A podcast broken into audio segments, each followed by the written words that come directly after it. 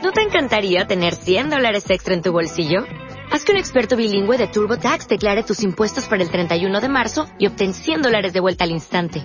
Porque no importa cuáles hayan sido tus logros del año pasado, TurboTax hace que cuenten. Obtén 100 dólares de vuelta y tus impuestos con 100% de precisión. Solo con Intuit TurboTax.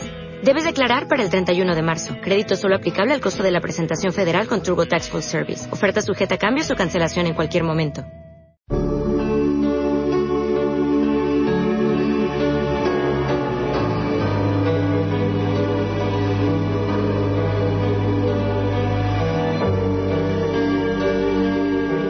La Asociación del Cielo a la Tierra presenta Tierra Viva. Tierra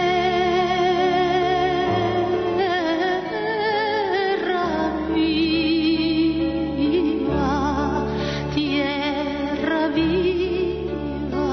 un programa a favor de la vida, inspirada en los valores de la libertad y la justicia.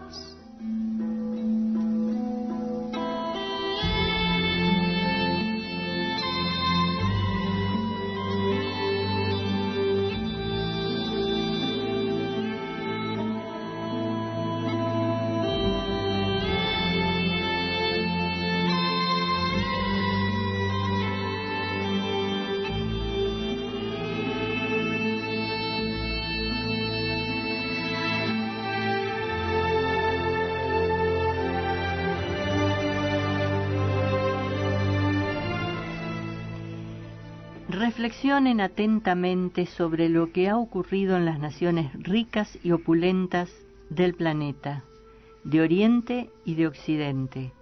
El hombre no es menos peligroso que los virus.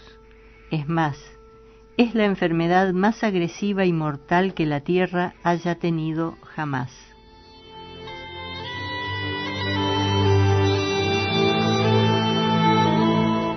Buenas tardes, esto es Tierra Viva, un programa de la Asociación del Cielo a la Tierra. Como todos los viernes, estamos aquí Inés Lepore. ¿Qué tal Inés? ¿Cómo estás? Buenas tardes. Hola Daniel, buenas tardes. Quien les habla, Daniel Rodrigo. En la producción la tenemos a Silvia González Fariña y en los controles a Sergio. Este programa se emite en directo por la 92.7 FM AZ de la ciudad de Rosario, Argentina, todos los viernes de 17 a 19 horas. Bueno, Inés, vamos a ir dando los medios de comunicación con el programa, si te parece. ¿Cómo El no? teléfono fijo de la radio, Es el 558-7070, nuestro celular para mensajes de texto y WhatsApp, más 54 9 341 6 815 300. también tenemos nuestro mail que es Tierra Viva Rosario arroba gmail.com. ¿Cómo puede hacer la gente para comunicarse, para, mejor dicho, para escuchar la radio a través de Internet? Puede ir a la página www.fmaz.com.ar. También lo pueden hacer a través de nuestro blog, que es, tierravivarosario.blogspot.com. allí lo- nos pueden escuchar en directo, en diferido o descargarse cuando ustedes quieran el programa a la computadora. Por último, Inés, en nuestro Facebook, Tierra Viva Rosario. Tierra Viva Rosario, es retransmitida por las siguientes radios del exterior del país. Radio Antorba Cantabria de España, www.radio-medioantorba.com. Edenex, la radio del misterio en internet, www.edenex.es.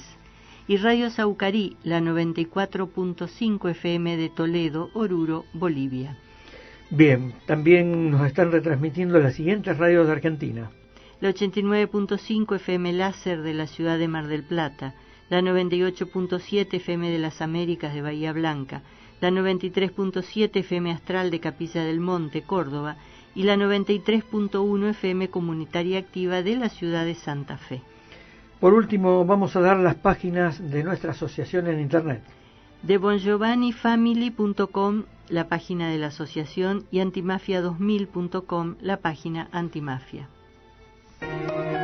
Ovnis en el cielo, señales en la tierra, un lenguaje antiguo y moderno, el idioma de los dioses que regresan al final de los tiempos, de Bon Giovanni Family, la voz de los extraterrestres, la página con la información necesaria para comprender la época que nos tocó vivir, de bongiovannifamily.com.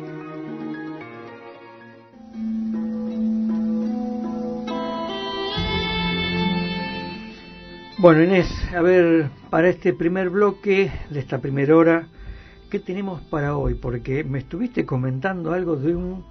Este... Hoy nos vamos a la historia moderna de China, porque uno, China, uno lo poco que se conoce de China es, la muralla, no sé, historia antigua. Ujú. Me acuerdo en la época en que yo iba al secundario, la historia empezaba, historia antigua, empezaba China 5.000 años antes de Cristo, ¿no? Pero ahora China llora al creador del arroz híbrido.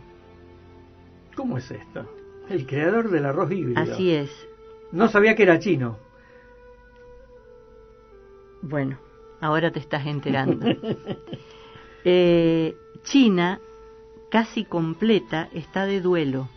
Es decir, un quinto de los habitantes de la Tierra llora hacia sus adentros como es costumbre allá. Ha muerto a los 90 años el famosísimo, para ellos, Yuan Longping, creador del arroz híbrido una modificación genética que terminó con 10.000 años de hambrunas, acaso para siempre. Los posteos son millones y uno vale de ejemplo. Nunca he dedicado un minuto a agradecer a Joan cada vez que como arroz, y me avergüenzo. Él garantizó que ninguno de nosotros volviese a tener hambre. Si alguien quiere saber cómo China pasó de ser el undécimo país más pobre a la segunda economía del planeta en 70 años, él es una de las razones. ¿Qué, qué cosa esto, ¿no? No, es una historia maravillosa, escuchala bien Daniel, porque es una historia, no, no tiene desperdicio y cómo eh, está, para mí, personalmente, está entre los héroes que hay que eh, que hay que valorizar. No lo conozco a este señor, no sé qué hizo ni cuál fue, su- salvo lo que dice el artículo. Pero realmente alguien que saca de la miseria a su pueblo, Sí, sí, de la hambruna, como decía. de la hambruna, la gente moría en las calles de hambre. Los experimentos de este agrónomo comenzaron en los años 60, era la época eh, de Mao Zedong, que estaba desesperado porque con el hambre que había no podía implementar nin- era no podía implementar ningún plan de crecimiento ni a corto Claro. ni a medio ni a largo plazo porque la gente se le moría de hambre Aparte, hay que, en tener- las casas, en las calles, en todos lados. hay que aguantar 2.000, 3.000 millones de personas que hacen presión por comer, ¿no? Eh, después de una gran sequía, hubo millones de muertos por hambre entre 1959 y 1963. Eso fue atestiguado por Lom Ping. No había nada en el campo. Se comía pasto, semillas, raíces de helechos, corteza de árbol y arcilla blanca.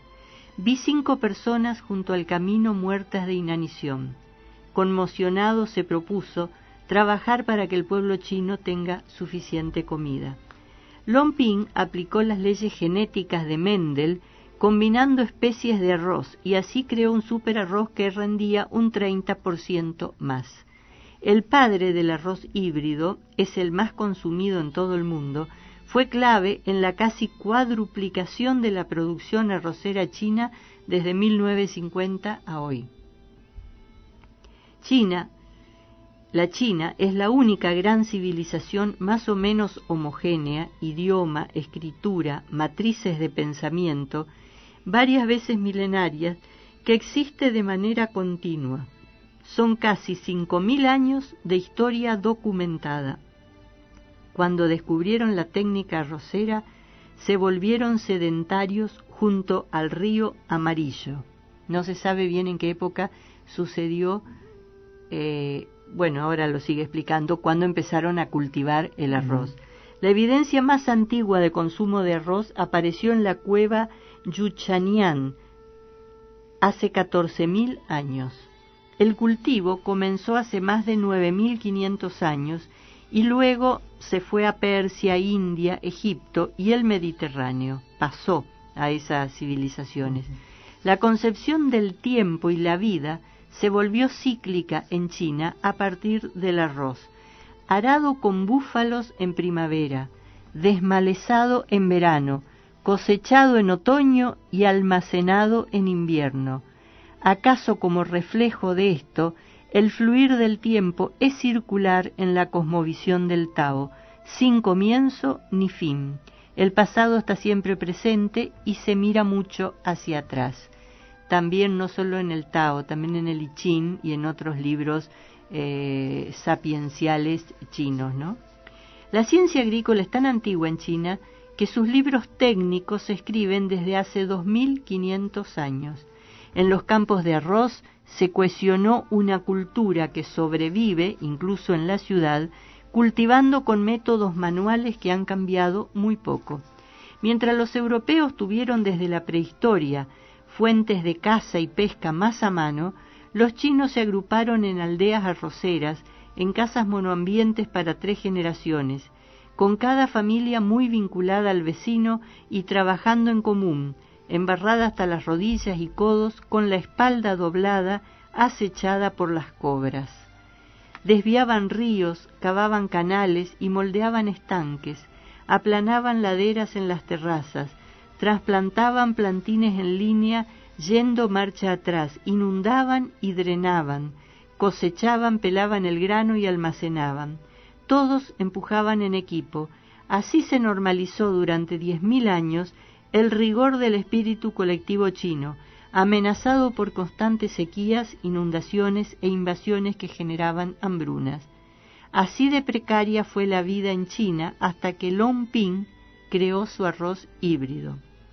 Esta civilización surgió a partir de un primer grano de arroz plantado por un chino alguna vez mezclado con azúcar, se lo usó como adhesivo entre ladrillos de la Gran Muralla, la ciudad prohibida y las tumbas Ming. Ese grano modificó el paisaje desde el río Amarillo hasta la costa sureste. Las aldeas se levantaban junto a campos de arroz y los canales eran vías de conexión. Hoy son megalópolis. El confucionismo jerárquico que rige en cada familia ha sido teoría de Estado para 23 dinastías y brotó de esa lógica comunitaria. Confucio sistematizó lo que ya estaba en el aire, y el sujeto como engranaje obediente pasó a estar subsumido al grupo, que se autorregula a partir de la mirada del otro, respetando toda autoridad familiar y estatal en función de mantener en la tierra la armonía celestial del Tao, el valor supremo de la estabilidad está por sobre el de la libertad individual. Así, la circunstancia natural cinceló la cultura y la garra del tigre asiático se afiló por diez milenios en esos campos. No hubiese habido China sin arroz, y hasta cierto punto China sigue funcionando como una gran aldea arrocera que avanza hacia un norte fijo, sin titubeos. El saludo más común en China es ¿has comido? Si fuera, ojalá fuera entre nosotros es el saludo, ¿no? Y comer significa en China arroz.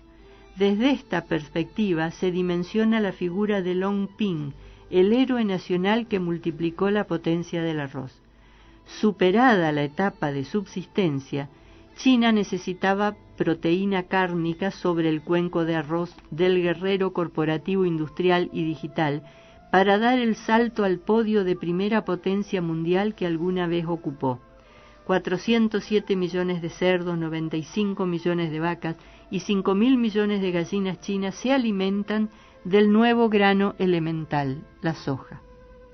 Lompín se dio su saber al Instituto Internacional de Investigación en Arroz y fue a India, Madagascar y Liberia a enseñarlo. En el 2004 recibió el Premio Mundial de Alimentación y en el 2008 llevó la antorcha olímpica. En el 2019 le dieron la Medalla de la República, el mayor honor en China. Solo ocho personas lo recibieron. Para el presidente Xi Jinping, la seguridad alimentaria es una de sus grandes metas y los medios han resaltado al padre del arroz híbrido, quien alguna vez declaró que soñaba con crear espigas de arroz altas como una persona. En Sina Weibo, que es el Twitter chino, la noticia de su muerte fue vista por 3.400 millones de, personas. Sí. Bueno, ellos son 1.500, ¿eh? No. Mm. Y otro millón le dio like a un posteo que reza tres veces al día, cuando disfrutemos la fragancia del arroz, serás cariñosamente recordado. Dedicado obviamente a eh, este ídolo para los chinos, ¿no? En su Shansha natal, así se llama el lugar donde nació, o Shansha, no sé cómo se pronunciará, decenas de miles desfilaron con barbijo ordenadamente día y noche frente al féretro. Uno declaró a Global Times, mi tío murió de hambre y mi padre dice que, gracias a Joan, eso ya no ocurre. Desde hace un tiempo una universidad y un asteroide se llaman Joan Lomping. Qué increíble, ¿eh? Eh, estaba recordando mientras vos leías esto de comer arcilla blanca, comer tierra. Bueno, está pasando eso ahora en lugares de... De África, ¿no? De África y de... En el cuerno de África. Y de Arabia, eh, de la península arábica, en lugares como Yemen, que están permanentemente bombardeados y con hambre. Comiendo raíces de lechos, yuyos, comiendo pasto. Sí. Este... Realmente eh, sí, como, como dicen. Pero en el siglo XX. ¿eh? En el siglo XX. Eh, como una persona que eh, tendría que ser un héroe mundial, ¿no? Y eso tira abajo tantas doctrinas equivocadas que nos tratan de inculcar permanentemente, ¿no? Como que mm, eh, lo bueno, China fue, es una cultura milenaria que siempre ha estado a la vanguardia en muchísimas cosas, o sea, eh, la, la, brújula, eh, mm, la pólvora, el papel, todas las cosas que inventó China y, con muchísimo antes de, de, que, se, que Occidente lo conociera, ¿no? Pero más allá de eso, cuando se terminó el hambre, el país despegó en base aún, obviamente, a que este señor no es que lo patentó, lo cobró y solamente comían algunos. Como estaban en un régimen socialista, una vez que estuvo, no solo eso, sino que lo, se lo dieron a todo el mundo, a los granos de arroz. Sí, sí, sí. En ese momento China no estaba armada ni podía hacerlo.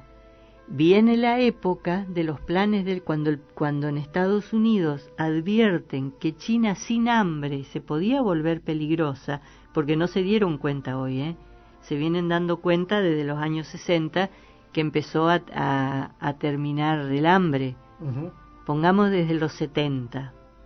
Empiezan los planes del Pentágono a finales del siglo XX para hacer una guerra y eliminar a China cuando China se entera, porque yo me acuerdo que cuando eh, Giorgio Bon Giovanni estaba en su misión acá en América, eh, del año 2005 al 2008, hablaba permanentemente de ese, de ese tema, de los planes del Pentágono de finales del siglo pasado, no, no tan finales, pero bueno, los últimos 20 años, para eliminar a China a través de distintos métodos.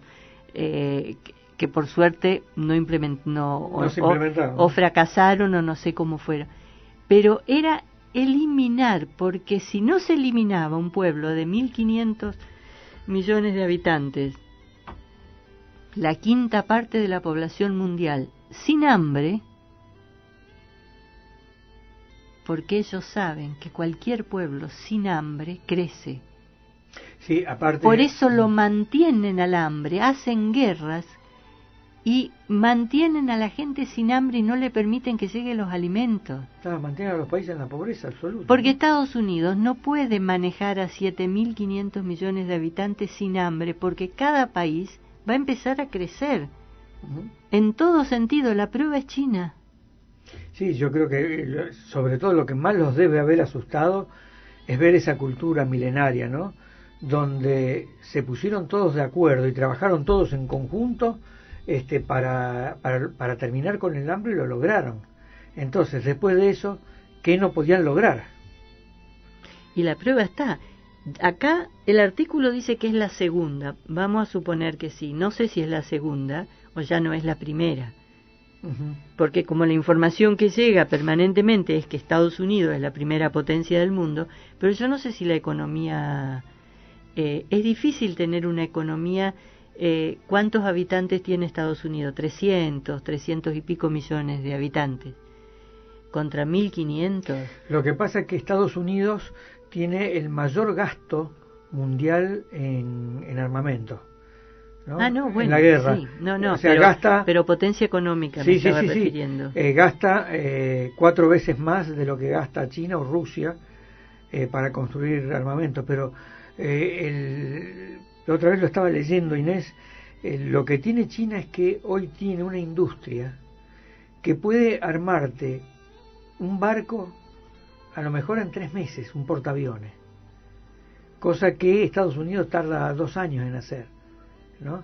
Muestran videos chinos donde eh, desarman un, un puente completo, ¿no? un viernes cuando terminan de pasar y el lunes a la mañana ya está pavimentado, hecho todo nuevo y totalmente pavimentado, pintado. Sí, lo, tienen esa capacidad. He visto esos puentes hechos en las montañas eh, que son increíbles. Sí, sí, sí, tienen, tienen esa capacidad de construcción y cantidad de habitantes, entonces, y son muy este, ordenados todos, ¿no? Muy disciplinados.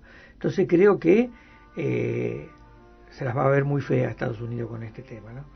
Eh, eso es lo que vieron y, bueno, los decían, ¿te acordás cuando se hablaba, no tenían que dejar pasar a China del 2015? Había que destruirla antes del 2015 porque después iba a ser imposible.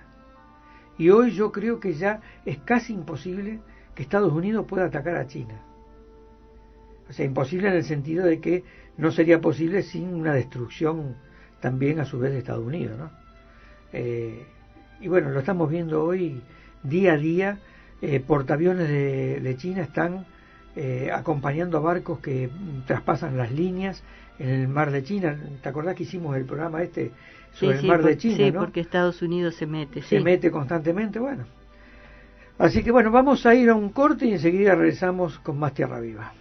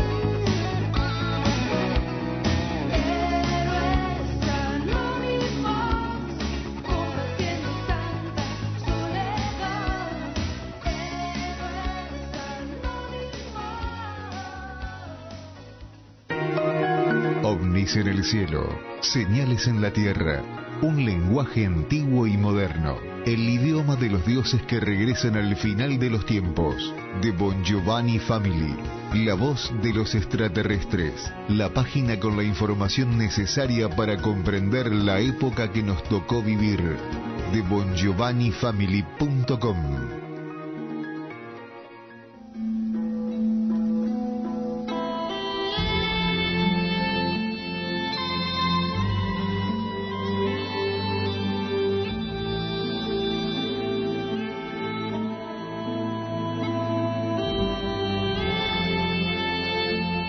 Continuamos en Tierra Viva por la 92.7 FMAZ de la ciudad de Rosario, Argentina.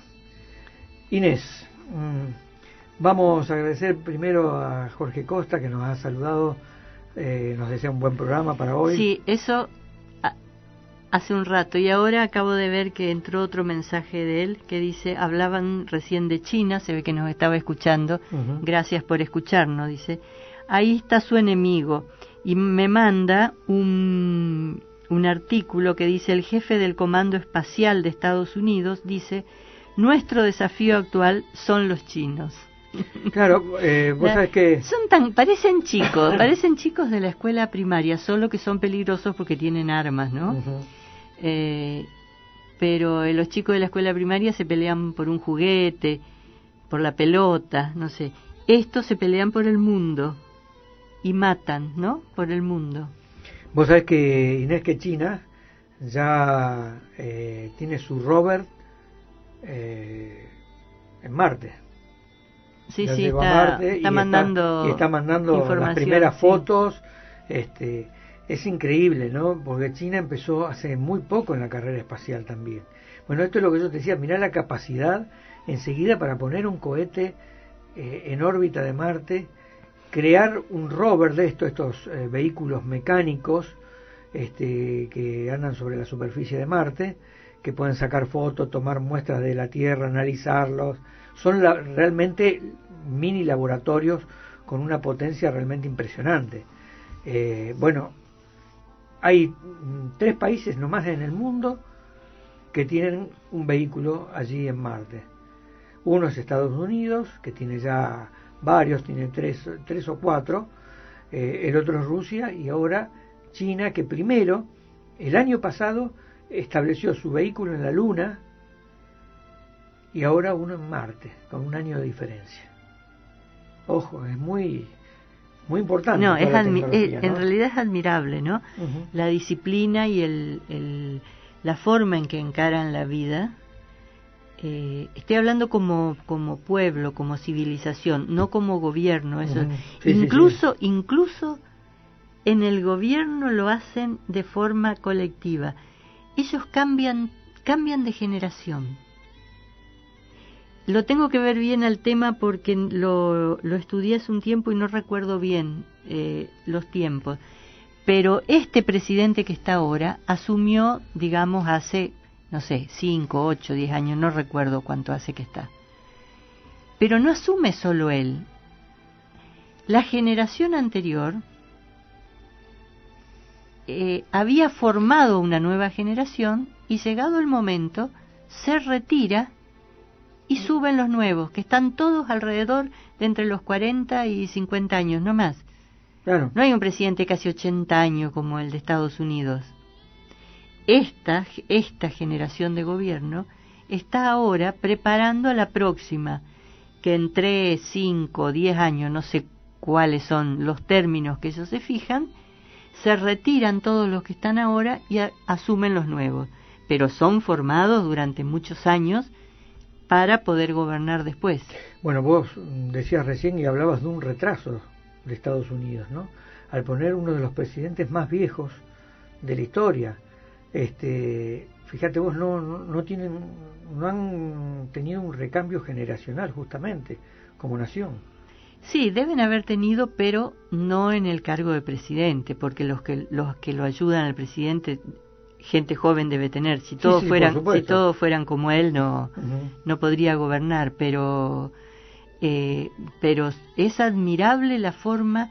China es distinto en todos eh, no estoy diciendo que sea mejor ni estoy porque es en, reali- en realidad lo que tenemos es un, un gran desconocimiento de cómo funciona la sociedad china, Aparte hay ¿no? que juzgarla en lo que es. Una cosa es como aquí Argentina, ¿no es cierto? Donde tenemos un territorio que tiene todos los climas, tenemos de todo, eh, No, no, ganado, pero- agricultura, todo, ¿no? Eh, y darle de comer a 40 millones de personas. Y otra cosa es China, darle de comer a 3 mil millones de personas. No sé cuántos, 1500 1.500 son en estos momentos, Daniel. 1.500 millones no, de no, personas. tampoco exageren Bueno, porque parecen son mu- muchos, Parecen muchos, Inés. son muchos, pero no, pero no Pero te tan- quiero decir, o sea, eh, hay que juzgar a cada país también en lo que es, ¿no? No, sí, sí, no, pero yo, está bien, pero yo hablaba de eh, que en realidad sobre China hay, no sé, distintas cosas, pero fundamentalmente desconocimiento.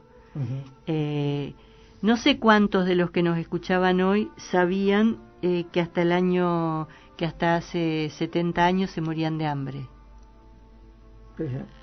Que ese señor del arroz eh, es el héroe chino porque Sí, lo- que no lo- dejaron de morirse de hambre de un día para el otro, ¿no? Todo esto también fue un proceso. Pero para una civilización que cultiva arroz hace 10.000 años, 70 sí, sí. años no existen. nada, por y se dejaron de morir de hambre en los años 70, de, de los 60 al 80, o sea, Claro. ahí, no ayer. No, no, por Y supuesto. de ahí empezaron a crecer, ampliaron su dieta, ampliaron todo, pero ahora los chinos, por supuesto que habrá gente que vive mejor en las ciudades, gente que en el campo es más vacuna. sacrificada, como, como, como en todo el mundo. No estoy diciendo que sea un paraíso, pero son una potencia y hasta hace 70 años se morían de hambre. Inés, eh, hablando de países y de problemas, bueno, eh, el programa Humanidad Donde Vas, que pertenece también a la obra de Giorgio Bon Giovanni, que se transmite en la, en la radio AM Libertad, eh, hizo un reportaje a Giorgio Bon Giovanni justamente, eh, donde Giorgio habló sobre todo este problema eh, de Medio Oriente, ¿no? donde eh, De Palestina. de Palestina. El ataque de Israel ¿no? a El ataque de Palestina. Israel a Palestina. Y bueno, eh, tenemos eh, partes de esos audios eh, para que nuestros oyentes puedan escuchar a Giorgio Bon Giovanni justamente hablando de todo este problema de Palestina. Vamos a ir escuchando el primer audio, si te parece. Yo puedo decir esto, querido maestro Juan Alberto, que eh, lo que escribí en la primera etapa de nuestra revista italiana, que se puede leer también eh, en español en la página argentina y uruguaya de la misma revista con noticias sudamericanas, y escribí genocidio. No tengo otra palabra, queridos. Genocidio. Se está perpetrando, ah, actuando, manifestando un genocidio verdadero y propio. Eh, estoy desilusionado, amargado, rabiado, porque los medios de comunicaciones mundiales, no italianos solo, mundiales, europeos, estadounidenses, alemanes, chinos, rusos, eh, aparte unas excepciones de la televisión creo rusa o algo pocas eh, televisiones italianas pequeñas, bueno, eh, televisiones no grandes, ni siquiera la BBC, la BBC de Londres, famosa hasta el día de hoy, que ha divulgado siempre cosas opuestas al gobierno, al poder. Eh, mentira, hoy todos siguen la misma línea, que la Palestina jamás, la organización terrorística, entre comillas, como la llaman, atacó a Israel, Israel tuvo que defenderse legítimamente de un ataque de cohete. No es así. No es así, porque los eh, periodistas que están en el, lugar y los videos, gracias a Dios hay videos, videos que vienen de todos los lados, obviamente, sobre todo de Palestina, y que están eh, en YouTube, en Internet, están como un virus eh, son virales eh, adentro de, de Internet demuestran lo contrario. También un niño o una persona eh, con poca capacidad mental entiende que no está pasando lo que los medios de comunicación nos están diciendo.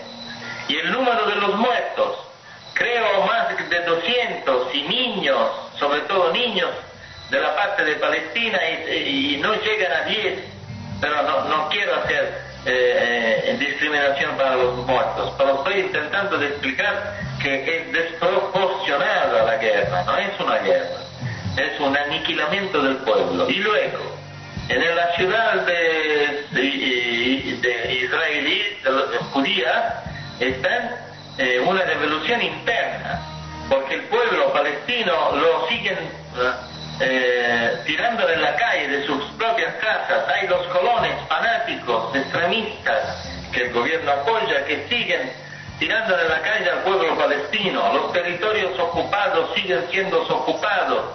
Diciendo ocupados porque la palabra que justa que la resolución 2334 de la ONU eh, daba la orden de dejar los territorios ocupados al pueblo legítimo palestino.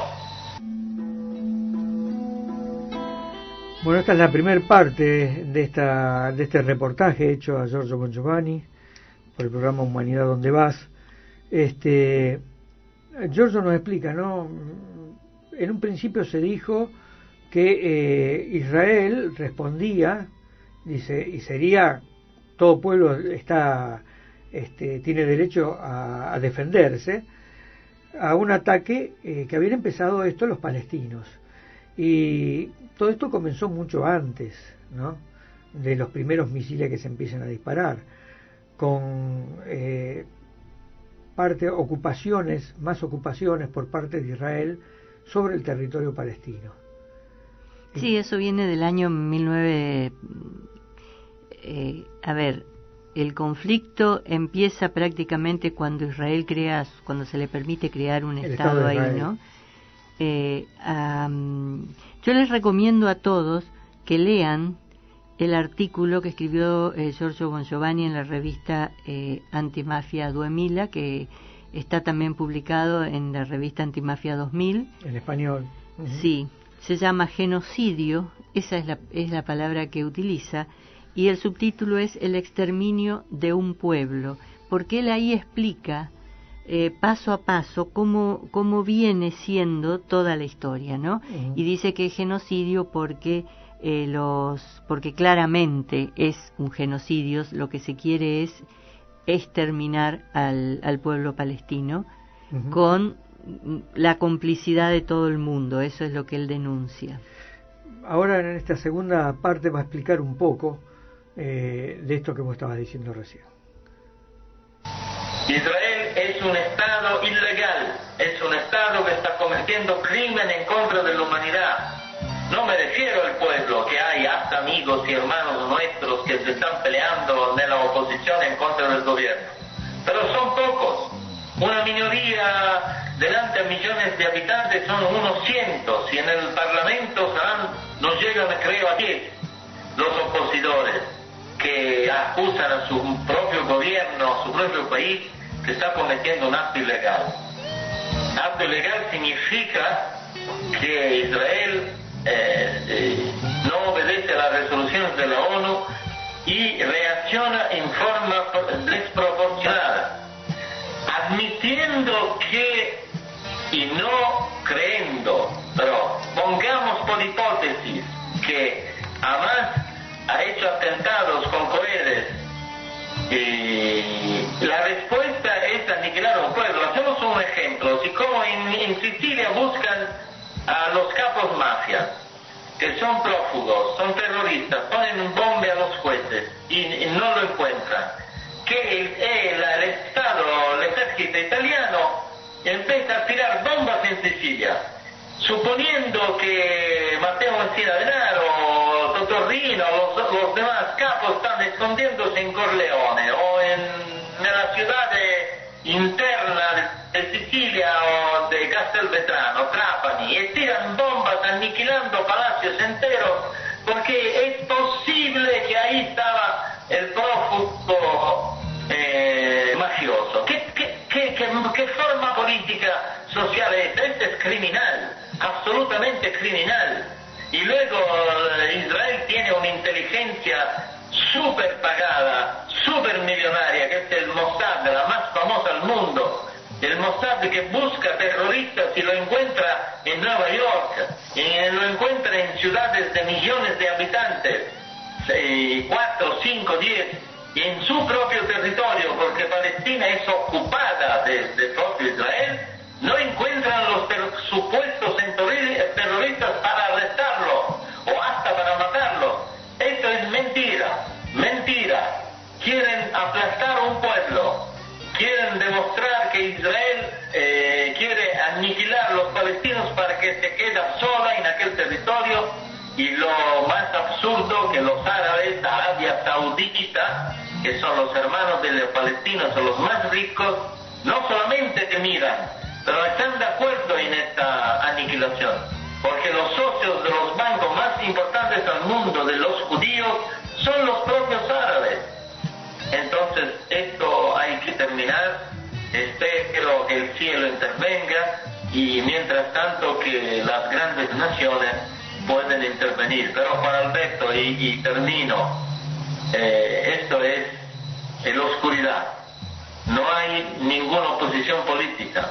La misma Rusia, que siempre fue eh, la balance eh, desde la situación bien o mal, o para parar, no está haciendo nada, poco. El mismo Putin lo veo flojo.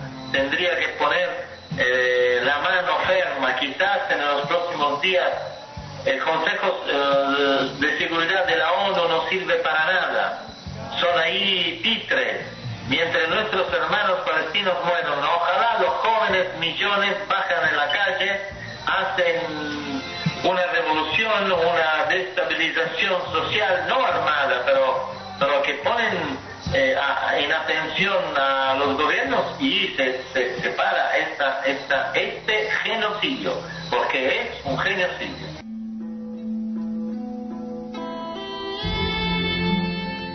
Bueno, como escuchábamos aquí, ¿cuál es una eh, de las causas mm, por la que Giorgio dice que esto es un genocidio? Esto es, Inés, como si este, la policía sabe que hay un búnker de drogas eh, en, un barrio y destruye el barrio con eh, diciendo que ahí hay bombardea, sí. O sea, sería una locura, ¿no?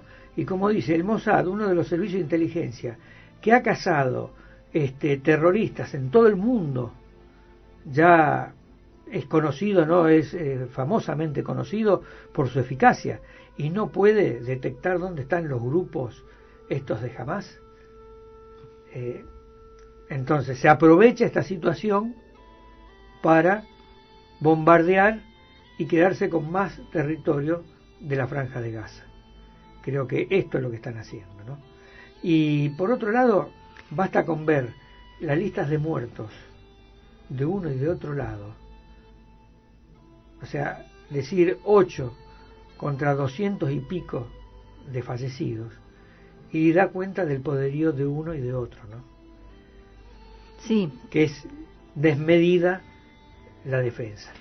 E incluso eh, aclara Bon Giovanni cuando empieza su artículo, dice, para no dar lugar a una polémica inútil lo digo de inmediato, nosotros reconocemos al Estado de Israel, nacido oficialmente en 1948 y que hoy es una de las pocas democracias en un Medio Oriente salpicado de teocracias y monarquías. Esas monarquías y teocracias árabes a las que él acusa de ser cómplices, porque dice, lo dijo recién, se sientan en los bancos más poderosos del mundo, son socios financieros, son los dueños del petróleo y la riqueza judía, eh, juntos y que por eso dice que los árabes han abandonado y traicionado al pueblo palestino. Vamos a continuar con este reportaje que le hicieron a Giorgio Bon Giovanni desde el programa Humanidad donde vas.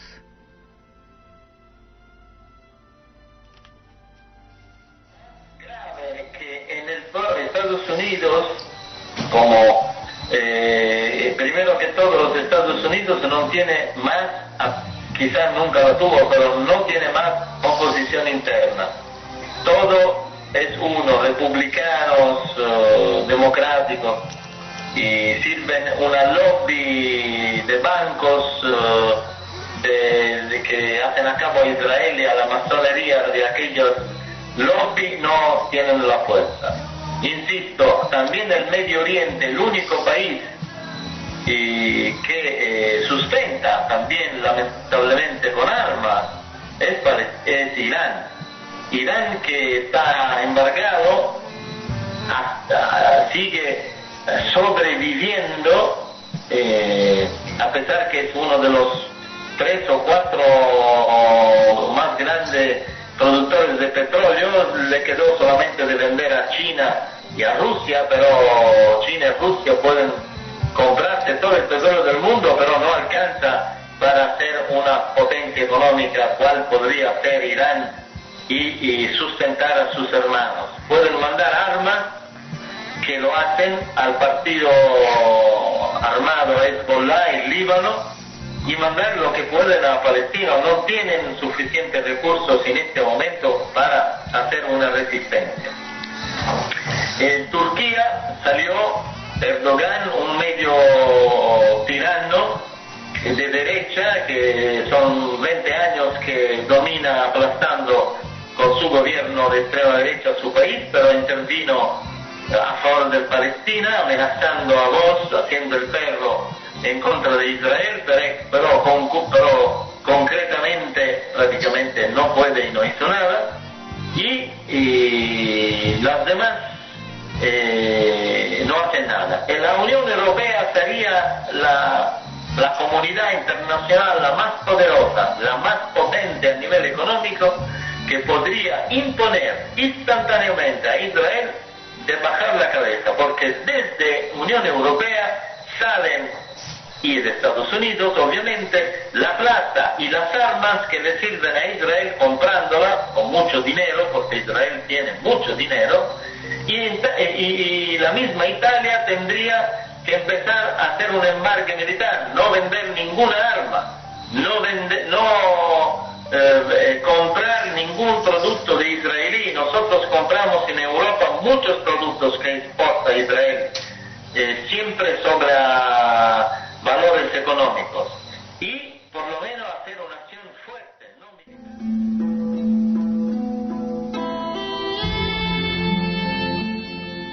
Bueno, esta es una de las cosas que proponía Giorgio, ¿no?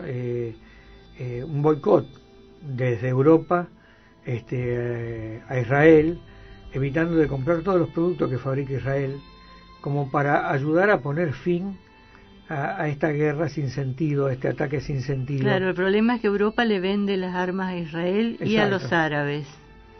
Entonces no puede, no va a hacer eso nunca, jamás. Sí, sí, sí.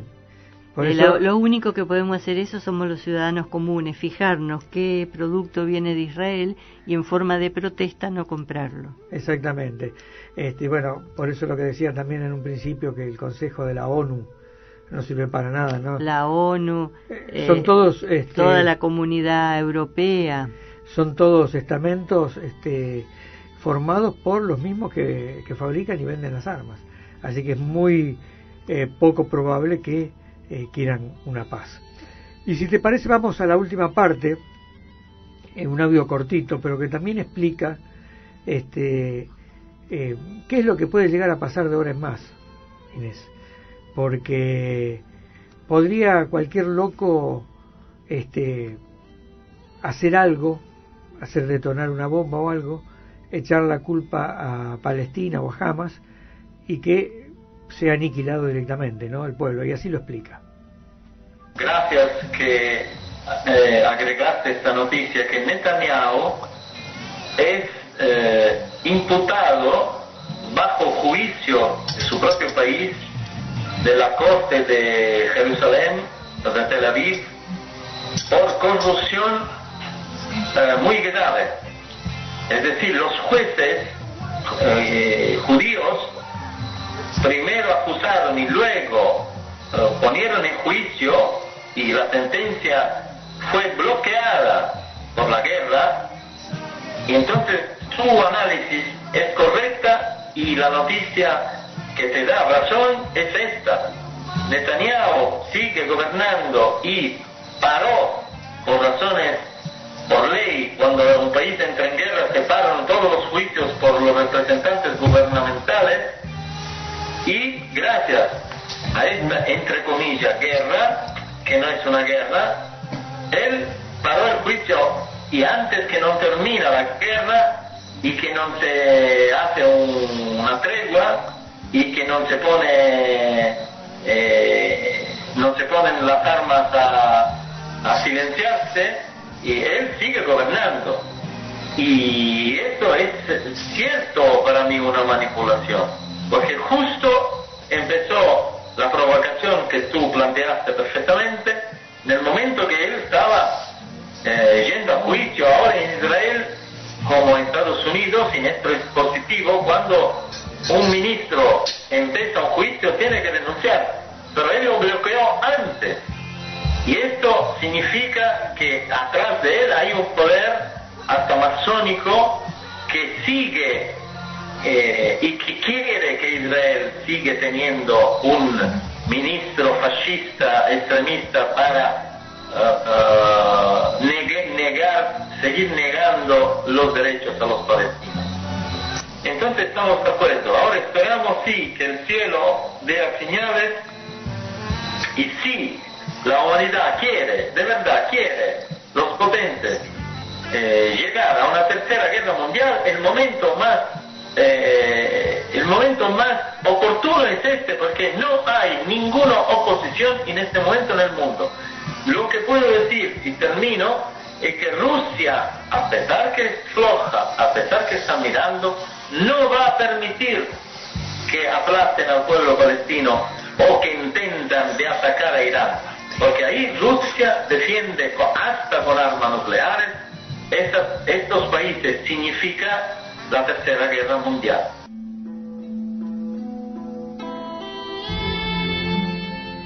Bueno, esto fue parte del reportaje. Eh, que le hicieron a Giorgio y... Lo terrible, Daniel, de esta... Lo preocupante es esto que dijo lo último, ¿no? Que esto puede terminar en la guerra mundial. Sí, pero también lo más triste es esto. Eh, ¿Quién se beneficia?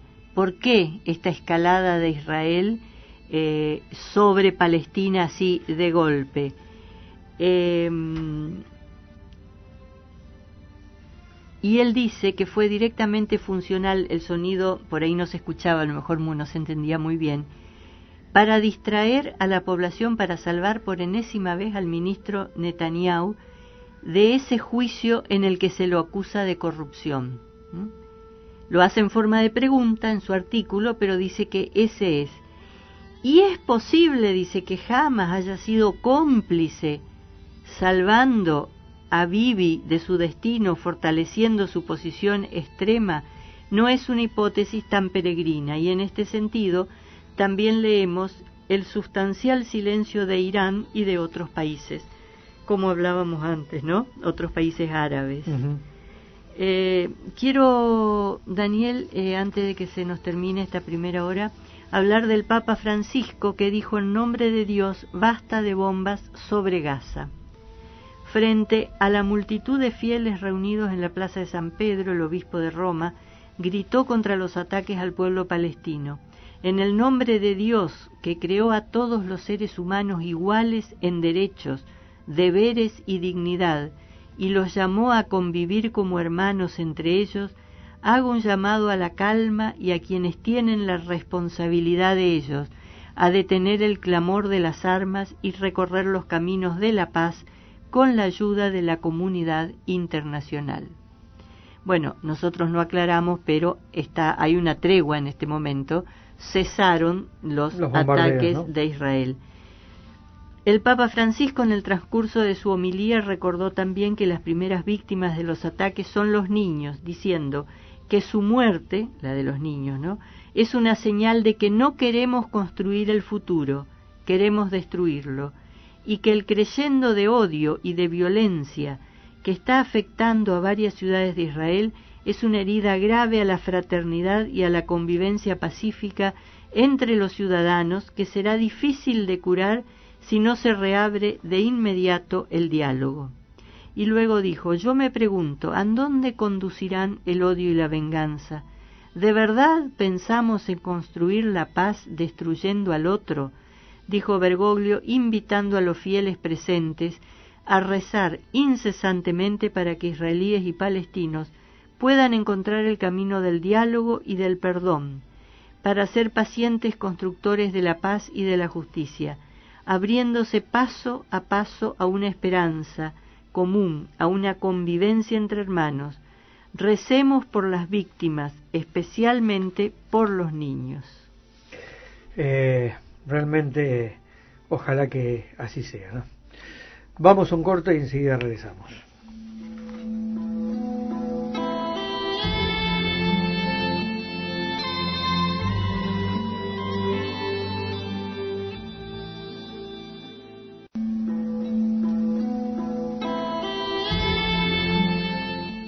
Continuamos en Tierra Viva por la 92.7 FMAZ de la ciudad de Rosario, Argentina. Eh, en esta segunda hora, Inés, donde siempre tocamos temas espirituales, ¿no? Y hay mensajes, hay varios mensajes que llegaron esta semana. Lamentablemente los mensajes que están llegando no hacen más que ratificar lo que, lo que venimos diciendo y que el ser humano no termina de cambiar, no cambia. Y bueno, y se nos viene la noche. se nos viene la noche. Si hay una noticia, yo te leo la noticia, después pasamos al mensaje, si te parece bien. Dice, el director de la Organización Mundial de la Salud anticipa para antes o después la aparición de un nuevo virus peor que el COVID. Esa, esa noticia, eso lo dijo el director de la Organización Mundial de la Salud el 24 de mayo pasado.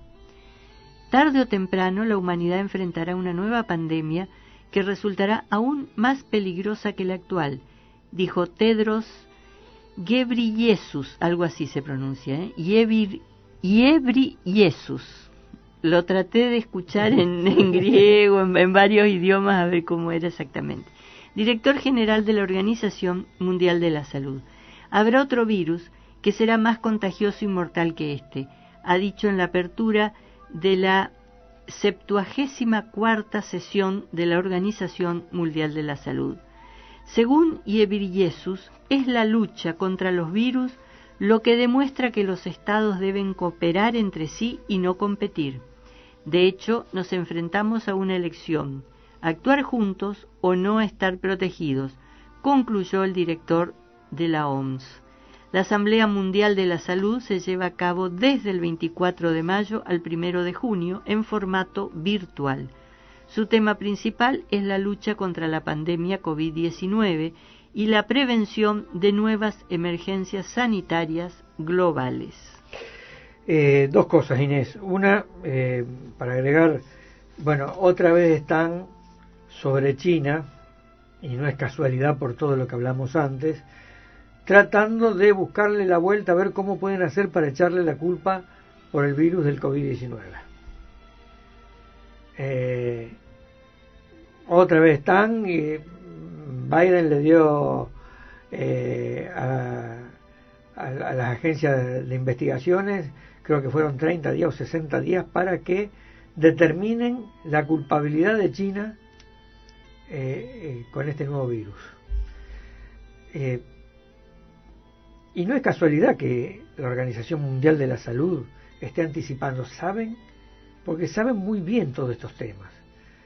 generalmente todo esto que nosotros tocamos aquí en la radio, ellos lo conocen muy bien, lo saben muy bien. Saben que van a venir nuevos virus porque saben el estado en que está en el planeta saben que eh, la salud del ser humano es muy débil por la contaminación que hay en el planeta. Entonces, no es casualidad que ya lo estén anunciando. Después, ¿a quién le vamos a echar la culpa de cuando aparezca el nuevo virus? Entonces, eh, quiero leer este, el mensaje de este ser que acompaña a Giorgio Bon Giovanni eh, esta parte de su obra, Setun Shenar, que dice así. Setun Shenar comunica, la tregua aparente que les será otorgada por poco tiempo es sólo para dar aliento a nuestros operadores en la tierra para despertar almas y por lo tanto salvar a lo salvable. No durará mucho tiempo. Esto será irreversible. Si no cambian radicalmente vuestra absurda forma de vivir. En los mensajes adjuntos encontrarán todo para comprender en profundidad lo que está pasando con respecto a los virus y cuánto más meten eh, y pondrán de rodillas sus vidas. Si aún no tienen el deseo de entender y sobrevivir, entonces lean todo lo que hemos divulgado en estos mensajes. Realmente hemos dicho todo y quizás aún más, como siempre está en ustedes la opción de vivir o morir. Y es muy grave lo que te decía antes, Inés. Sí, ¿eh? perdón, Daniel, una, solo una cosita. Cuando habla acá de los mensajes adjuntos, porque después me, me olvido, eh, son todos los mensajes que fueron recibidos en, a lo largo de este año y pico, año y medio que tenemos sobre el mismo tema, ¿no sobre el mismo tema e incluso una conversación, preguntas y respuestas de Giorgio Bon Giovanni con un científico extraterrestre que le explicó todo y que nosotros en su momento tocamos el tema y que ahora está también, están todos los mensajes adjuntos ahí, o sea que no tienen que ir a buscar en distintas épocas. Exacto. Y es y lo pueden leer y pueden revisar todo el tema. Y nos eh, advierte, o sea, dice es para dar aliento a nuestros operadores en la tierra para despertar almas, o sea, van a despertar, se van a despertar algunas almas más, las necesarias, aquellas que realmente quieran, y se termina de nuevo esto. Pero esta vez con virus que no va a haber vacunas para tratar de este, llevarlos adelante. Sí, hoy recibí una pregunta, Daniel, en el, me, escribieron para preguntarme, eh, se ve que alguien había leído el mensaje este que tiene dos días, ¿no? De fecha 26. Eh, ¿Cómo va a ser la vida en, en esa, durante esa tregua? Y la verdad, no lo sé, no, no, pero creería que como ahora, o sea, no es que va a haber un retroceso y el mundo va a volver a ser el de hasta diciembre del 2019, digamos, cuando se descubre esto, que se podía viajar libremente, que se podía hacer un montón de cosas. Yo creo que la tregua es que el COVID no va a seguir eh, agravándose. Las vacunas van a hacer probablemente efecto durante un tiempo, no va a aparecer de inmediato otro virus peor o no va a haber otro tipo de manifestaciones aún peores. Pero respondiendo a esa pregunta que me hacían hoy, yo lo que creo sinceramente es que vamos a seguir así como ahora. Van a empezar a hacer efecto, la gente va a estar vacunada, entonces va a volver el turismo, pero siempre con la eh, con el COVID-19 presente, como antes convivíamos con la gripe, por decir de alguna manera. Exacto una cosa así, no que, que desaparece el virus totalmente, es una opinión personal, no lo dice el mensaje, ni ningún mensaje. Yo creo que vamos a seguir así y la, la tregua que el cielo nos da a toda la humanidad es la de que no empeore, o la de que por un tiempo corto no pase más nada. Más nada, digamos, no pase algo peor. Exacto. Y hay algunos mensajes adjuntos eh, para leer también, Inés, donde nos venían advirtiendo, ¿no? Eh, hay uno que es del 15 de marzo, cuando comienza prácticamente la pandemia. Cuando empieza a cerrarse en casi, todos los países, y acá nosotros empezamos el 20 de marzo, creo. Europa ya estaba, estaba más adelantado por el, por el invierno. Los virus y el COVID-19 toda la verdad. He escrito el 15 de marzo del año 2020, en conversación con los extraterrestres. El coronavirus pronto lo volverán inocuo, pero no subestimen la amonestación severa que la naturaleza Dios los ha manifestado. Reflexionen atentamente sobre lo que ha ocurrido en las naciones occidentales y orientales de vuestro planeta, ricas y opulentas. El hombre no es menos peligroso que los virus.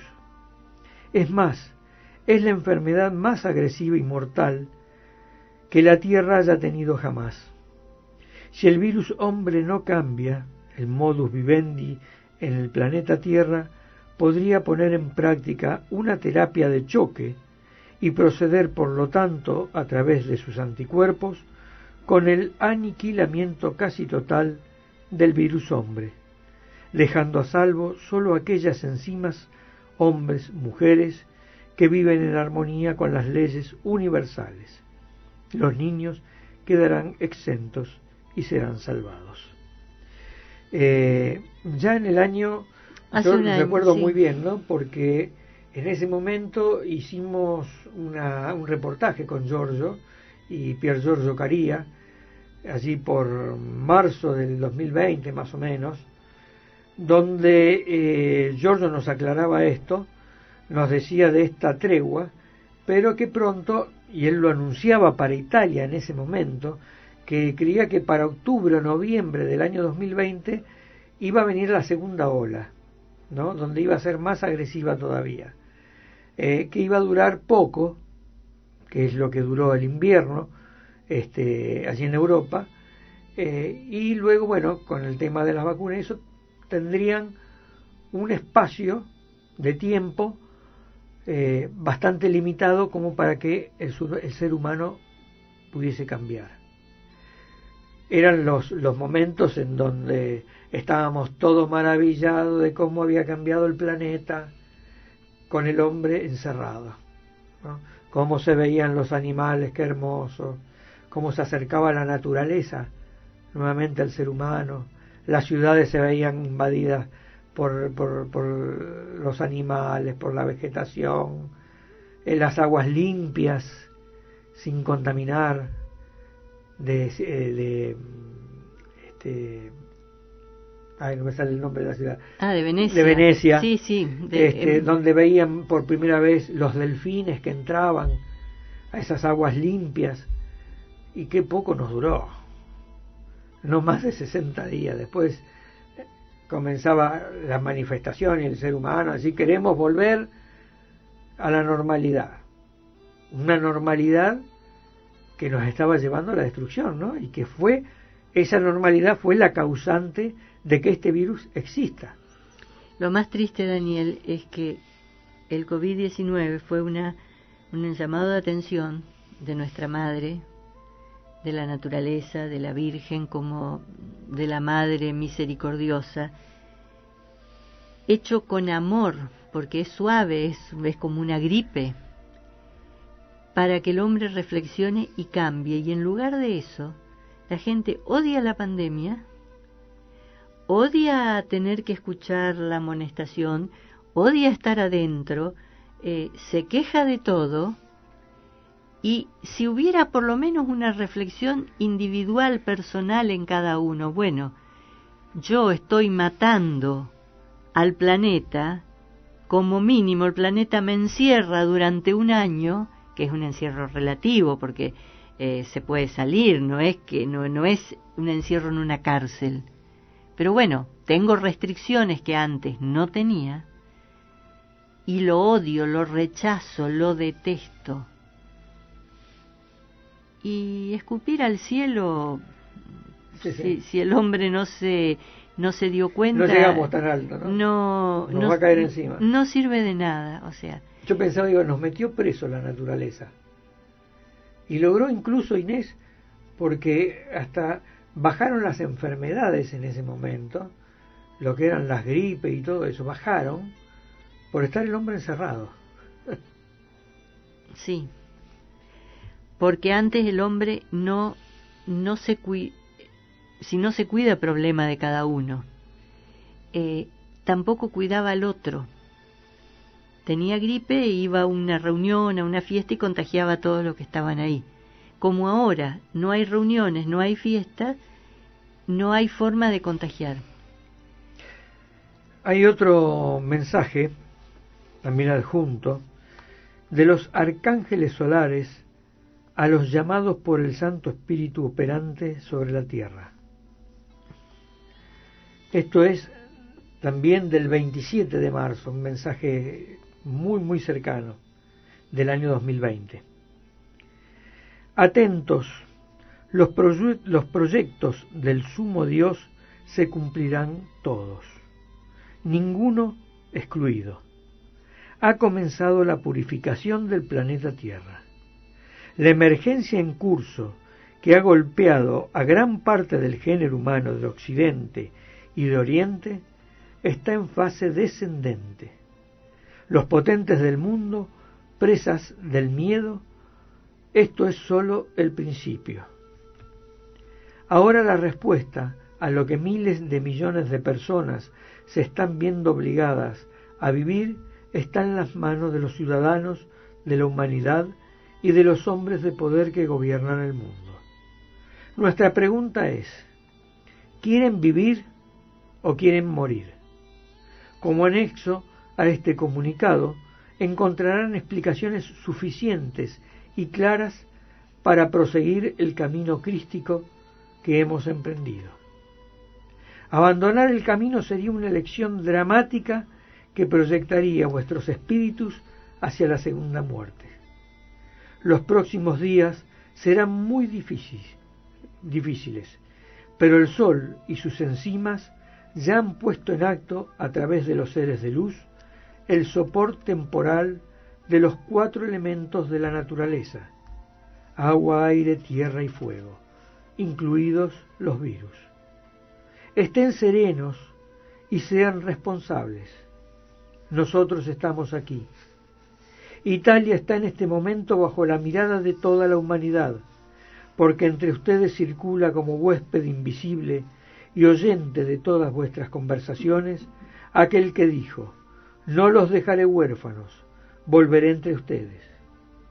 En la espera de su manifestación gloriosa y potente en el mundo, les concedemos, con amor universal, nuestra paz infinita.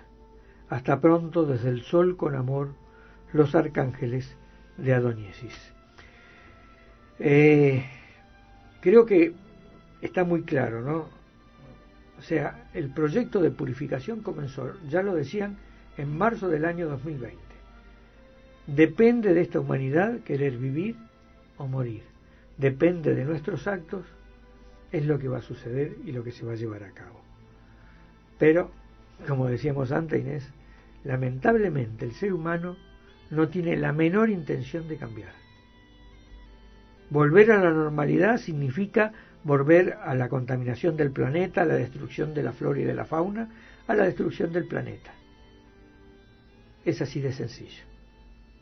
En los próximos días, meses, años, vamos a tener que decidir nuestro futuro.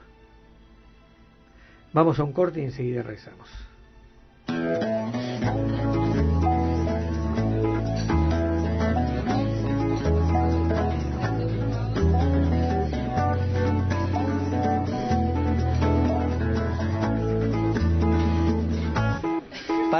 Contarte canto. Quiero que sepas cuánto me haces bien, me haces bien, me haces bien. Te quiero de mil modos, te quiero sobre todo. Me haces bien, me haces bien, me haces bien. Basta ver el reflejo de tus ojos en los míos, cómo se lleva el frío para entender que el corazón no miente, que afortunadamente me haces bien, me haces bien, me haces bien.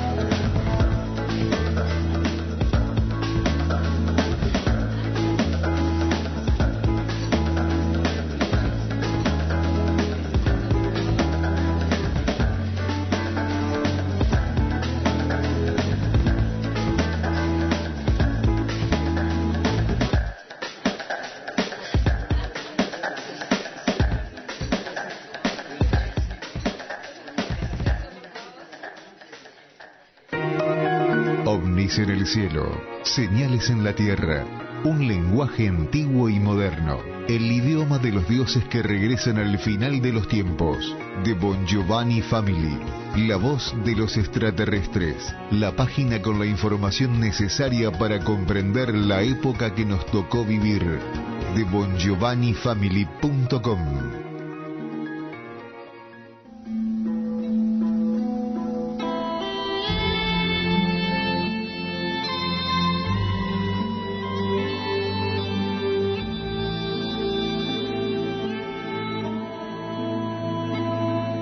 Continuamos en Tierra Viva, un programa de la Asociación del Cielo a la Tierra. Inés, eh, estamos con los eh, mensajes que han estado llegando y también eh, no solamente han llegado sobre el COVID-19, sino también la visita extraterrestre. Mensajes sobre la visita extraterrestre porque eh, Antonio Ursi y algunos de sus colaboradores también y allegados siguen filmando estas maravillosas naves, ¿no? Que eh, Giorgio las describía como los trazadores magnéticos. Y se siguen haciendo presentes porque son un poco la consolación de todos aquellos eh, que estamos anunciando todo esto, que estamos anunciando la segunda venida de Cristo, y sobre todo para aquellos que todavía tienen que despertar, eh, son muchas veces ese clic que nos hace en la cabeza, ¿no? Al ver que hay seres en otros mundos, que la creación no se limitó solamente a este planeta, como le dice Giorgio, el loquero del universo, donde están parte de lo peor, eh, y, y bueno, son, como les decía, nuestra consolación. Hay un mensaje muy lindo que llegó que se llama La visita extraterrestre. Los ovnis, la fe y la batalla del cielo a la tierra. He escrito el 27 de mayo del 2021. Como ya les hemos dicho miles de veces, la presencia de los ovnis en el mundo las filmaciones, las fotos y los contactos con civilizaciones extraterrestres realizados por nosotros son signos que nos invitan a, perseverar en la obra social y espiritual que hemos emprendido en el año 2000. Se trata de la misión de denuncia y de ataque contra el anticristo que nosotros desarrollamos según las directivas del cielo. Aquí, bueno, nos habla de que se adjunta una de las tantas filmaciones en cuestión, hecha por eh, Roberto, que es de Roma, parecida, y no por casualidad, a una de las tantas realizadas por George Adansky, Menger, eh, Siragusa eh, y a través de Antonio Giannussi, ¿no? también las de Carlos Díaz y Antonio Ursi. Es una esfera de luz, o lo que Giorgio llama un sincronizador extraterrestre. Y nos invita a todos, Inés, a ver esta hermosa manifestación que pueden verla en la página eh, de bongiovannifamily.com. Eh, les repito, es el del mensaje del 27 de mayo del año 2021. Sí, eh, sí es un hermoso es un hermoso mensaje el este sincronizador magnético fue filmado en Subiaco. El Subiaco es un lugar muy cercano a Roma. Y fue filmado por eh, este señor que se llama Roberto Catarinozzi y que ha sentido ya en otras oportunidades el llamado para eh, ir a filmar, ¿no? Eh, claramente tiene un llamado a ser testigo de estas manifestaciones. ¿Qué es lo que nos dice eh, Pier Giorgio Caría comentando eh, esta filmación que también la encuentran en la página, la pueden ver, e-, es, es hermosa, es muy linda. Muy linda. Y con un final extraordinario. Sí. Eh, Caría dice, una nueva y extraordinaria experiencia puesta en evidencia por Roberto Catarinozzi en los cielos de Subiaco, cerca de Roma, con un video excepcional que muestra una esfera de luz o un sincronizador magnético según la definición extraterrestre. Una de sus innumerables sondas operadas a distancia, sondas que monitorean diariamente la situación del planeta y de toda la humanidad, cada día más en una loca carrera hacia una catástrofe irreversible. El objeto es prácticamente idéntico al filmado por el propio Catarinozzi el 9 de abril del 2021. Al final del video, el objeto explota como la vez anterior, liberando una miríada de partículas que se dispersan en el aire. Cabe destacar un hecho único en su tipo hasta la fecha, que antes de disolverse por completo, estas partículas dibujan claramente la forma de un anillo y a pesar de la fragmentación del objeto, el reflejo dorado sigue presente. En mi opinión, la forma de anillo es un mensaje simbólico cuyo significado es una alianza, un matrimonio, es decir, sé fiel a nuestro mensaje, ten fe, confía en nuestra presencia, en nuestra cercanía y protección de todos aquellos que trabajan con acciones concretas a favor de la vida. Esto que, decías recién, ¿no? Eh, cómo le da la interpretación Pier Giorgio Caría, esto que habíamos visto cuando eh, en el programa anterior habíamos hablado del lenguaje de los círculos de trigo, ¿no? de los círculos mm, de los eh, círculos los cultivos de, trigo, donde una imagen significa, con una imagen podés hacer eh, una frase, ¿no es cierto? Como todo esto, ¿no? Sé fiel a nuestro mensaje, ten fe, confía en nuestra presencia, en nuestra cercanía y protección de todos aquellos que trabajan con acciones concretas a favor de la vida, ¿no? Todo con una imagen, el lenguaje utilizan eh, estos seres del cosmos. Claro. Eh, una recomendación reiterada en, innumerables ocasiones en los mensajes desde el cielo a la tierra, difundidos por Eugenio Siragusa y después por Giorgio Bongiovanni. Mensajes que recalcan perfectamente las palabras que Jesús dirige a los elegidos y que encontramos en el capítulo 25 del Evangelio de Mateo. Entonces el rey, dirá a aquellos que están a su derecha, Venid benditos de mi Padre, recibid el reino preparado para vosotros desde la fundación del mundo, porque tuve hambre y me disteis de comer, tuve sed y me disteis de beber.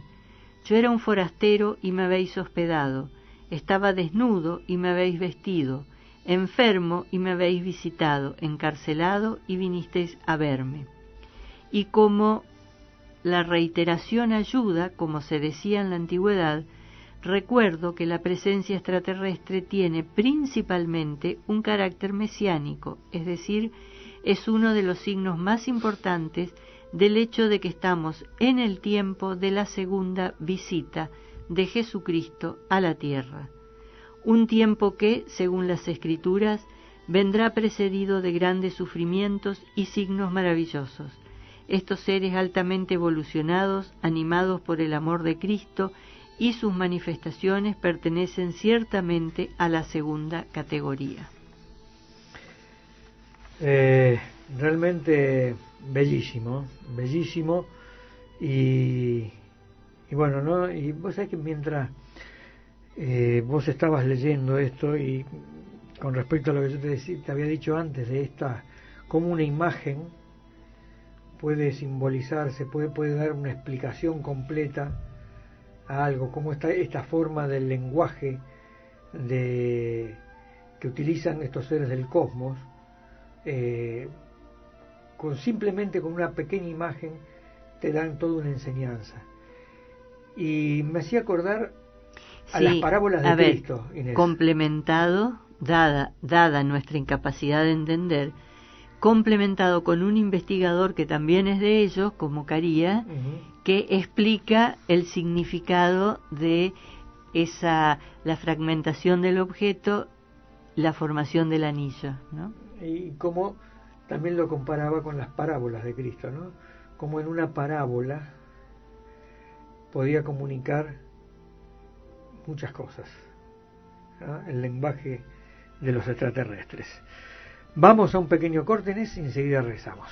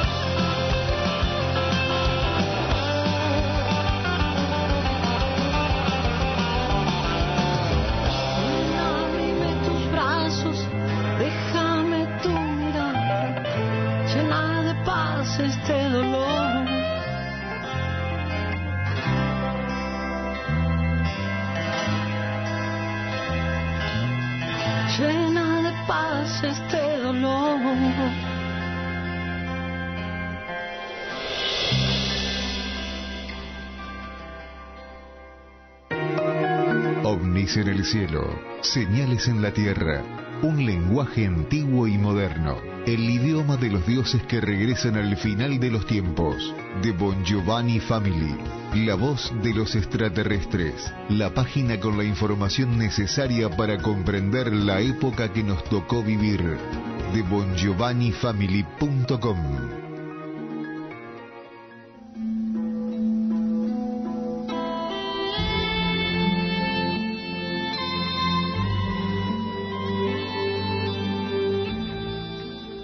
Continuamos en Tierra Viva por la 92.7 FMAZ de la ciudad de Rosario, Argentina. Inés, eh, en este último bloque eh, tenemos el, creo que uno de los peores temas, ¿no? Porque cada vez que algo toca a los niños eh, es lo más doloroso. Y habla sobre los niños, sobre los hijos de los inmigrantes. Esto vino en dos mensajes, ¿no? en la parte 1 y en la parte 2.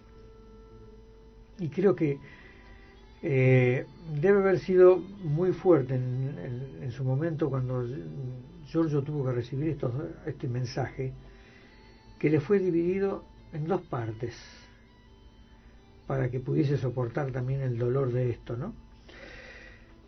El Vía Crucis de los niños recién nacidos, hijos de los inmigrantes, primera parte, del cielo a la tierra. La ira de Dios será terrible contra los asesinos de la vida. Miren la foto. Si no fuera por la valentía y el amor de Juan Francisco, que es un agente de la Guardia Civil Española, el pequeño ángel del cielo recién nacido, hubiera muerto. Atentos, atentos. El Dios, Señor Dios, está por vomitar de su boca los tibios y está por desencadenar su santa ira con el fuego.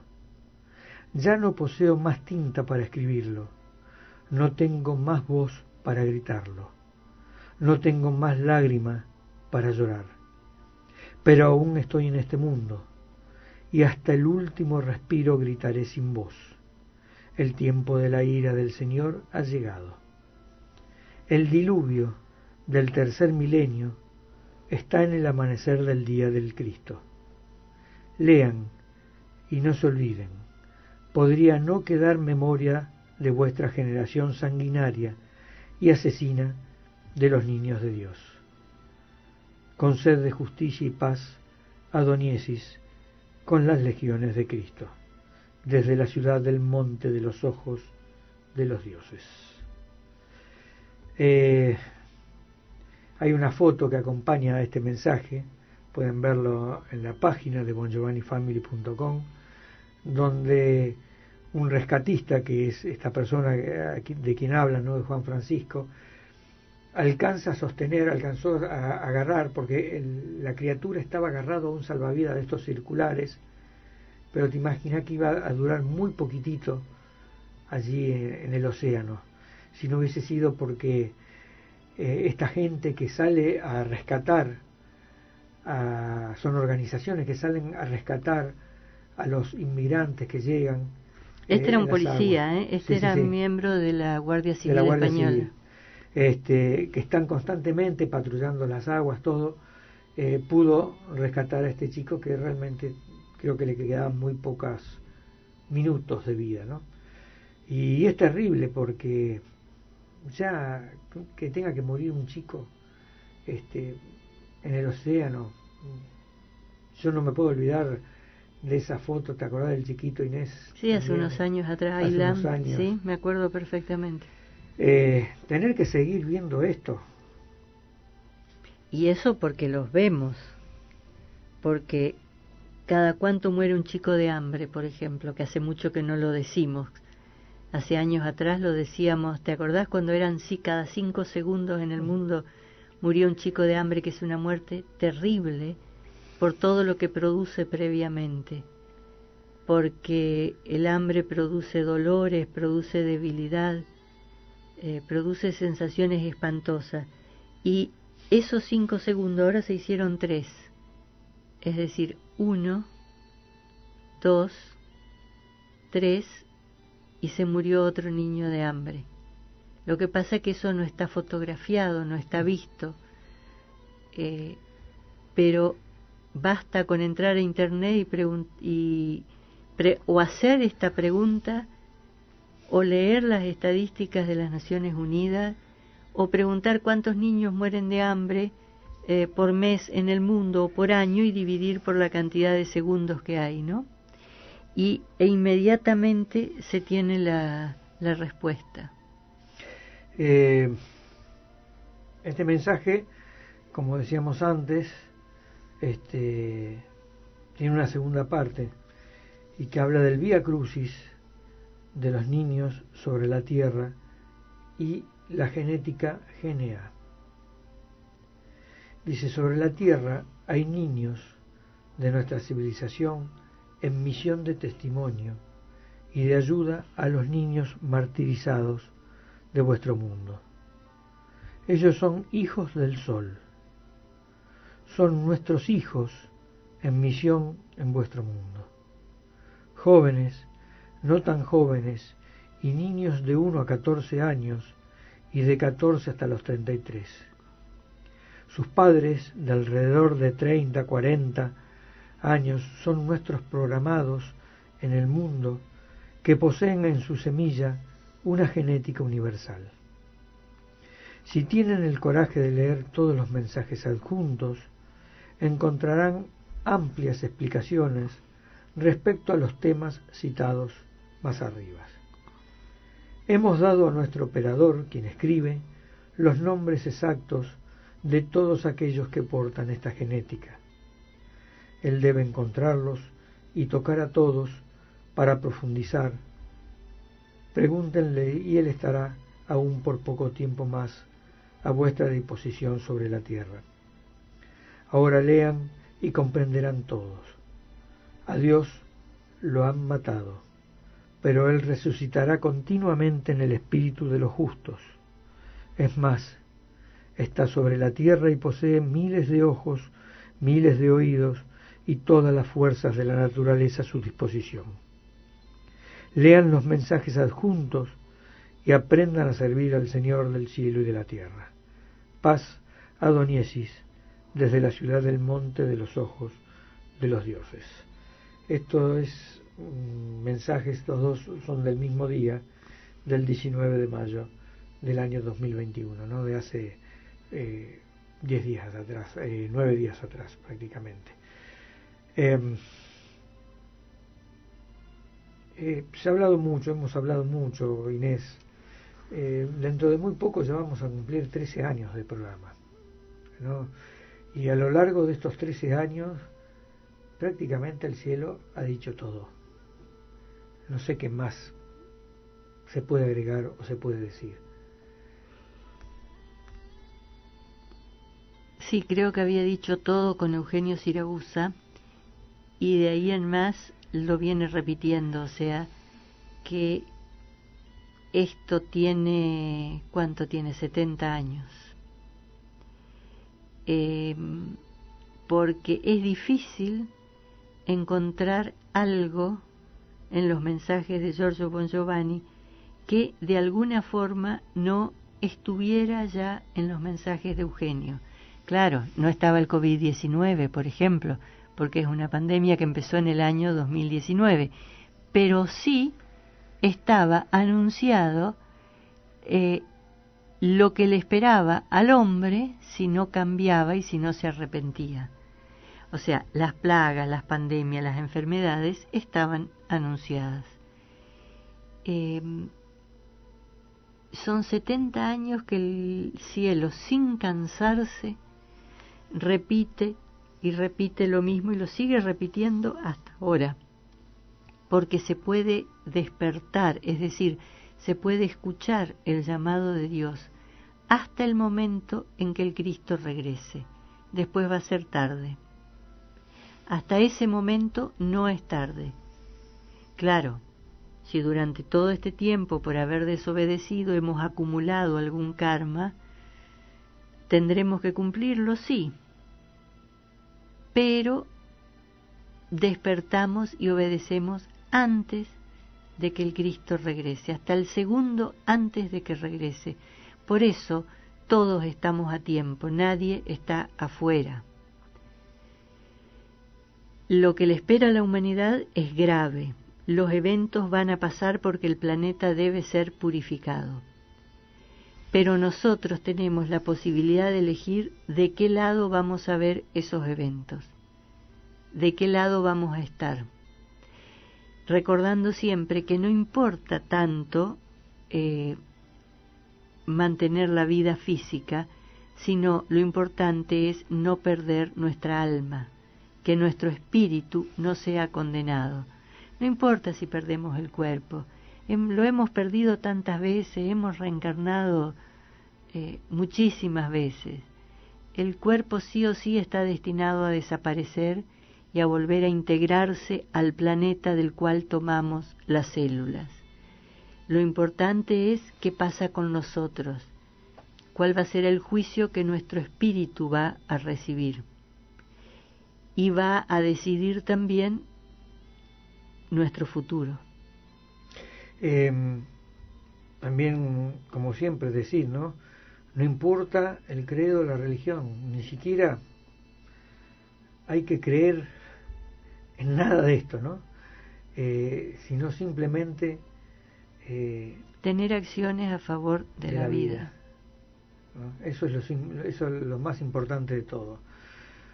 Porque como dicen, no todo aquel que diga, ay Señor, Señor, va a entrar en el reino de los cielos, ¿no? Eh, no creamos que por ir a misa los domingos ya estamos salvados. No creamos que por rezar todos los días ya estamos salvados hay que hacer acciones a favor de la vida. La mejor oración, como decía la Madre Teresa de Calcuta, es la acción. Sí, y hay y en este momento también hay que ser fuertes y no desanimarse, eh, no caer en la tentación de eh, pensar que lo que hacemos no sirve para nada o para qué lo hacemos, porque en realidad lo que Dios pretende es que le demostremos que nosotros queremos un mundo distinto. Entonces, como yo quiero un mundo distinto, estoy haciendo algo, cualquier acción a favor de la vida. Ayudo a los niños, ayudo a los ancianos, estoy haciendo algo. Entonces, esa demostración a Dios le alcanza para saber, si es sincera, obviamente, que nosotros queremos un mundo distinto. Esa demostración y además rechazar la mayoría de las cosas que el mundo nos ofrece, ¿no? Eh, que el mundo no nos seduzca, que no nos atrape, que no quedemos ahí enganchados creyendo que lo mejor que hay es lo que el mundo nos ofrecía o pretende volver a ofrecernos, que es lo que todo el mundo está pidiendo. Cuándo podemos volver a salir, cuándo podemos volver a viajar, cuándo podemos disfrutar, olvidándose los que opinan así, que eso le está reservado a pocos, porque la mayoría no tiene a veces ni para comer.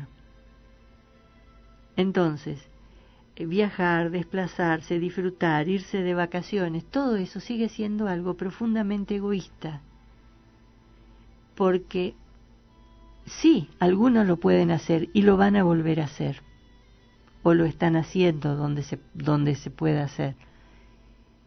Pero sigue siendo una acción que si bien eh, se cree que es buena, es egoísta. Entonces, creo que en este momento tenemos que no desanimarnos, no creer que lo que hacemos es inútil, enseñarle a nuestros hijos que se vienen momentos difíciles, pero que lo que nos espera, la recompensa, es maravillosa. Eh, mientras vos decías esto, volví a recordar lo que estuvimos leyendo y hablando hoy en el programa Inés de este agricultor eh, chino que dijo, mientras veía morir de hambre a sus compatriotas, viéndolos comer, como decíamos, arcilla blanca, raíces de lecho, pasto, dijo, voy a tratar de hacer algo para cambiar esto, porque no me gusta cómo está esto. Yo no puedo estar contento y mientras hay gente muriéndose de hambre. Y creó el arroz integral, el arroz integral, pero el arroz híbrido. Sí. Este, empezó y- a viajar, empezó a viajar y a conocer y a preguntarle a los agricultores de otros lugares, incluso afuera de China, eh, qué comían ellos, cómo era, y empezó a hacer, con, aplicando las leyes de Mendel, como habíamos dicho, hasta obtener un arroz que funcionara y funcionó en todo el mundo. Con lo primero, ya las primeras cosechas le dieron un 30% más arroz de lo que le daba eh, al principio, ¿no? Eh, y este hombre cambió, cambió a gran parte de la humanidad, ¿no? A una quinta parte de la humanidad le hizo hacer un gran cambio. China pasó a ser, como decíamos antes, de la undécima país más pobre del mundo Había solo 10 países eh, más pobres que China en todo el mundo. a pasar a ser la potencia mundial. Pero no patentó esa, esa forma de cultivar, sino que se la regaló a todos. Esa fórmula para tener ese arroz se la regaló a todos, como tenía que ser. Entonces, eh, aquel que piense que no se puede, sí se puede hacer cosas. Se pueden hacer muchísimas cosas. Eh, ayudar a una persona con un plato de comida es un granito de arena que si todos lo hiciéramos dejaría sin hambre esta humanidad. Porque se produce dos veces y medias más de alimentos de lo que se necesita para vivir. O sea que se desperdicia. Para que menos, todos coman bien, para que toda la humanidad coma bien. Se desperdicia muchísimo, ¿no? O algunos tienen muchísimo más que otros. Eh, como decimos siempre, Inés, eh, este programa tiene eh, el principio de anunciar la segunda venida de Cristo. Eh, somos portavoz de la obra de Giorgio Bon Giovanni aquí en Rosario y para donde se emita, para donde salga la onda de toda esta radio. Eh, y siempre decimos lo mismo, ¿no? Eh, que la segunda venida de Cristo nos agarre con las manos en el arado, haciendo algo por los demás. Entonces, para despedirnos en el día de hoy, tenemos de este reportaje que pasamos al principio, una última parte eh, donde habla de la visita extraterrestre y de lo que nos espera. Solo ellos van a poder eh, terminar con todo esto. Solo la segunda venida de Cristo va a terminar con todo. Vamos a escucharla, Sergio. pueblo chileno, del pueblo de, Se- de Senegal, del pueblo de los kurdos, del pueblo iraquí, que son todos pueblos aplastados por tiranos, tiranos que africanos que han metido ahí el poder de Occidente, o tiranos que han elegido lamentablemente el pueblo mismo equivocándose. Estos seres no están indiferentes. No pueden intervenir porque no se meten en el libre arbitrio de los terrestres, pero se van a meter si nosotros ponemos en riesgo la vida del planeta mismo, de la flora, de la fauna y de los niños y de las personas que ellos, extraterrestres, piensan idóneos a poder empezar una nueva supercivilización. Entonces esto para aquellos que tienen fe o que tienen clara la idea de la visita extraterrestre, nosotros estamos tristes, rabiados, amargados, pero también tenemos una alegría dentro que sabemos que el planeta no se va a acabar. Sí que pero eh, mueren, morirán por culpa nuestra, eh, millones, millones de personas. Pero sí, esta vez no va a pasar una destrucción total. Esto es lo que pretendemos divulgar, Juan Alberto, y gracias. eh, y sabemos que también como cristianos creemos que este es el tiempo de la segunda venida de Cristo. Los invito a leer nuestra página Sigue el Evangelio, donde Cristo profetiza estos tiempos. Los últimos 70 años que Palestina e Israel son rodeados de ejércitos propios, sobre todo Israel, que